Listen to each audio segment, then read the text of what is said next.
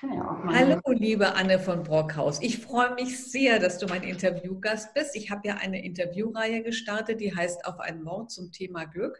Und mit dir verbinde ich ganz viel Glück, weil äh, ich habe dich kennengelernt im Rahmen eines Unternehmerinnenkreises und da hast du uns geholfen, ein Buch zu schreiben. Tatsächlich hast du aber vorher selber ein Buch geschrieben, das ich ganz toll finde. Das heißt nämlich Lebe dein eigenes Leben. Und da schilderst du ein bisschen deinen Weg. Und ähm, ich habe den Eindruck, dass dein also dein Titel Lebe dein eigenes Leben ist auch ein bisschen den Weg ins Glück. Und deshalb würde ich dich gerne bitten, deinen Weg kurz zu skizzieren. Ah, hallo liebe Eva, es freut mich sehr, dass ich hier bin. Jetzt muss ich gerade mal überlegen, wie ich meinen äh, Weg ganz kurz hinkriege. Aber man kann wirklich sagen, also ich war fast zehn Jahre fest angestellt und habe mich dann 2009 selbstständig gemacht, was definitiv auch mein Weg ins Glück, äh, die Glückssache war. Also ich bin da eher so der freiheitsliebende Mensch. Ähm, und da würde ich aber sagen, da gab es schon so, so Höhen und Tiefen. Und was ich jetzt so wirklich in 2020 sagen kann, ist, dass ich so bei mir angekommen bin. Also so als Angestellte macht man ja sowieso immer das, was andere einem sagen. Ähm, ich war da auch so jung, dass ich jetzt nicht wirklich Führungskraft war. Ich wollte gerade sagen, im besten Fall macht man das. Ich habe das, glaube ich, nicht mal gemacht, als ich angestellt war. Ganz ehrlich, ich hätte es auch nie gewollt. Und das ist für mich aber eher das Thema Freiheit. Das merke ich auch immer wieder. Aber dieses Glück und aber nee, genau, am Anfang der Selbstständigkeit habe ich auch noch viel gemacht, was andere mir gesagt haben, was andere gesagt haben, was das Richtige wäre oder auch nicht. Und ich merke, wie sich das jetzt dahin ändert, dahingehend, dass ich das mache, was ich machen will. Und das ist ja auch noch nicht so lange. Und ich merke, wie glück mich, glücklich mich das wirklich macht. Also das ist so vielleicht wirklich so diese zusammenfassende Klammer, die ich so noch nie benannt habe, aber das äh, hört sich selbst für mich jetzt sehr gut an. Also so das laut zu sagen. Ne? Ja, ja, ja. Ich glaube, das ist ein großes Glück, wenn man den Sinn in dem findet, was man tut.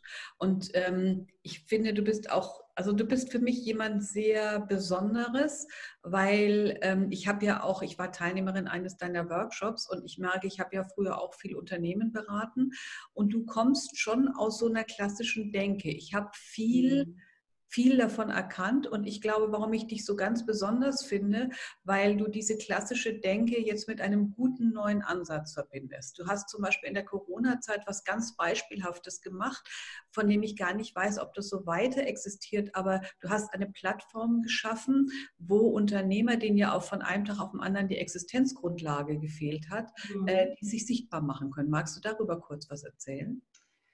Genau, also es gab ja als erstes sogar das Unternehmercamp. Das war ja eine geschlossene Gruppe eher, wo, wo überhaupt mal so Ideen entwickelt werden sollten. Und das wird auf jeden Fall weiterleben. Also das ist ja jetzt in diese Bootcamps übergegangen, die ich mache, gerade jetzt ganz aktuell im Moment mit Existenzgründern. Und das ist so das, wo ich merke, ich mache fast das Gleiche wie vorher, aber mit, einfach mit einer anderen Zielgruppe, was total Spaß macht. Also mir macht es mehr Spaß, mit Unternehmern zu arbeiten als mit Mitarbeitern, muss ich gestehen. Ähm, aber einfach, weil die Unternehmer es in der Hand haben, sofort was zu ändern. Ähm, und diese Plattform 360 Grad versorgt war, dann sollte, war eben nochmal so der, das war nochmal eins obendrauf zu sagen, ähm, stellt euch da doch mal alle vor und wir machen da einfach Werbung für uns.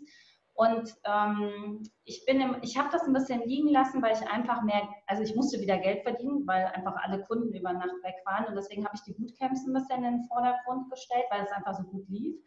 Aber ich habe heute Morgen sogar auch gedacht, ich will das jetzt wieder aufleben lassen und ich werde das, glaube ich, jetzt einfach noch mal ein bisschen umdrehen und sagen, so mein Netzwerk wird da sichtbar. Also jetzt auch diese wunderbare Gruppe, wo wir beide morgens ja äh, häufiger drin sind, dass einfach die Menschen, die ich kenne und die ich toll finde, dass die sich da nochmal vorstellen. Und ähm, das ist so der Impuls, den ich heute Morgen hatte. Und das werde ich jetzt nach dem Urlaub auf jeden Fall angeben, dass wir da einfach diese Plattform, und die darf dann auch wachsen. Also jeder darf dann die Freunde der Freunde der Freunde dürfen dann auch alle mit äh, drauf. Aber das muss ich nochmal so ein bisschen anstoßen. Das ist so ein bisschen eingeschlafen, ich gebe es zu.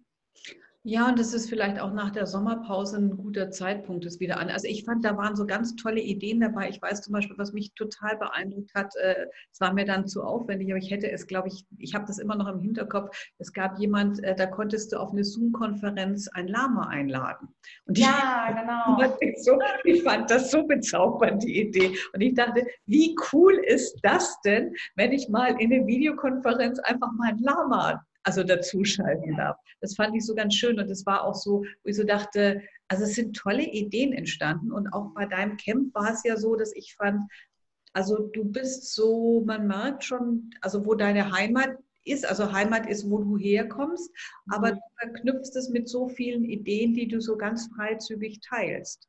Und äh, wo man so merkt, ja, also man merkt dir die, die Beraterin an, ja, aber so dieses, dieses Herz, wie du es teilst und wie du es in die Welt bringst, das finde ich ist sehr, ähm, sehr frisch und sehr neu und sehr angenehm. Und da schreibst du ja auch, warte mal, ich gucke gerade, ähm, hast du nicht auf deiner Seite auch ähm, neue, neue Formen oder sowas. Ne? Ich habe es jetzt gerade nicht im Kopf. Mhm. Aber ja, jetzt du, jetzt fragst, ich kann ja auch nicht äh, auswendig, aber also genau, ich glaube, wir werden einfach neue Formen der Zusammenarbeit genau, genau. Einfach brauchen, weil sich einfach vieles ändert und jetzt auch Covid-19 hin oder her. Ne? Also jetzt Krise. Ich glaube, viele Dinge werden sich einfach ändern und auch ändern müssen. Und wenn ich nur an die Staus hier in Köln denke, dann denke ich mir auch, muss man für jede Stunde Meeting irgendwo hinfahren oder macht man das nicht mal schnell über Zoom? Oder mit dem Lama, das ist ja wirklich ein, ähm, ein Bauer hier in der Ecke, ähm, der das wirklich einfach gemacht hat, weil der so einen Erlebnisbauernhof hat, weil er einfach sagt, er kann anders nicht überleben und hat dann Streichelzoo. Und dieser Streichelzoo wird eben darüber ähm, finanziert, dass die Menschen am Wochenende da hinkommen und Pfannkuchen und was weiß ich was kaufen und plötzlich waren alle weg.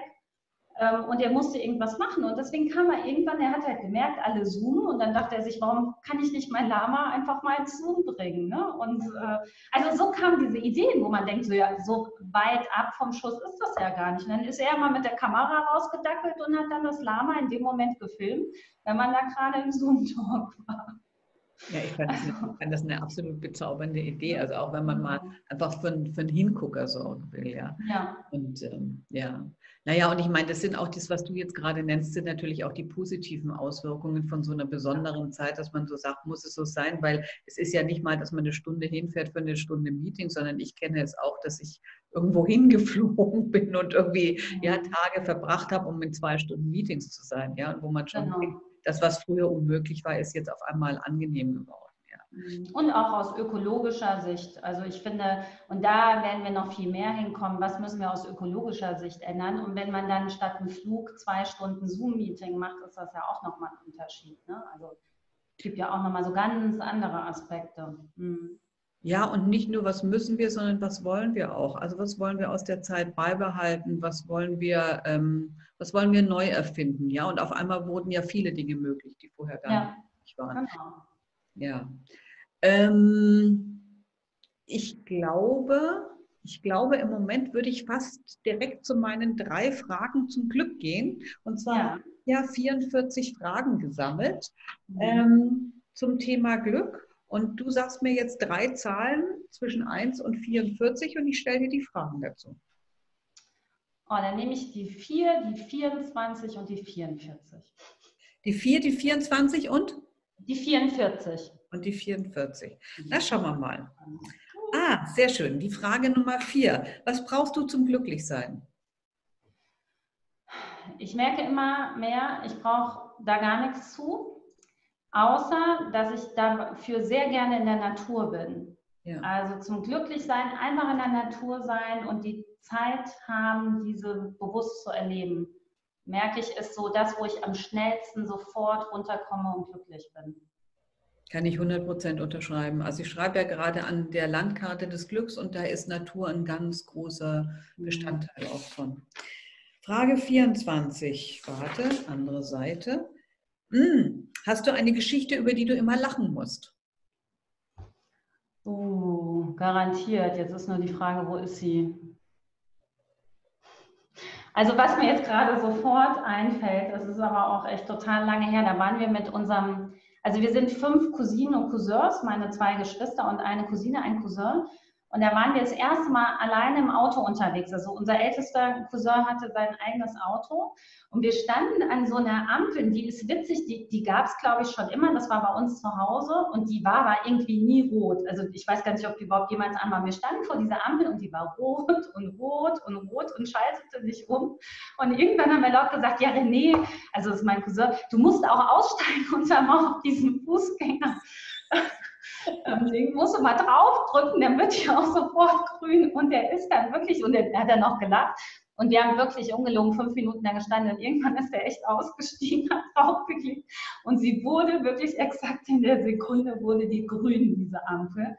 Und das ist echt was, da lachen wir heute noch drüber. Wir konnten, ich glaube, der konnte gar nicht losfahren, weil er natürlich auch kapiert hat, irgendwie war das der totale Witz und es stimmte nicht und es wurde aber wirklich grün. Und nach fünf, also es war wirklich ungelogen, wir haben da ewig gestanden.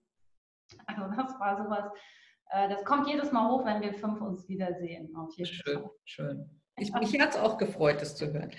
Und 44 ist, wenn Glück eine Haltung wäre, welche wäre es?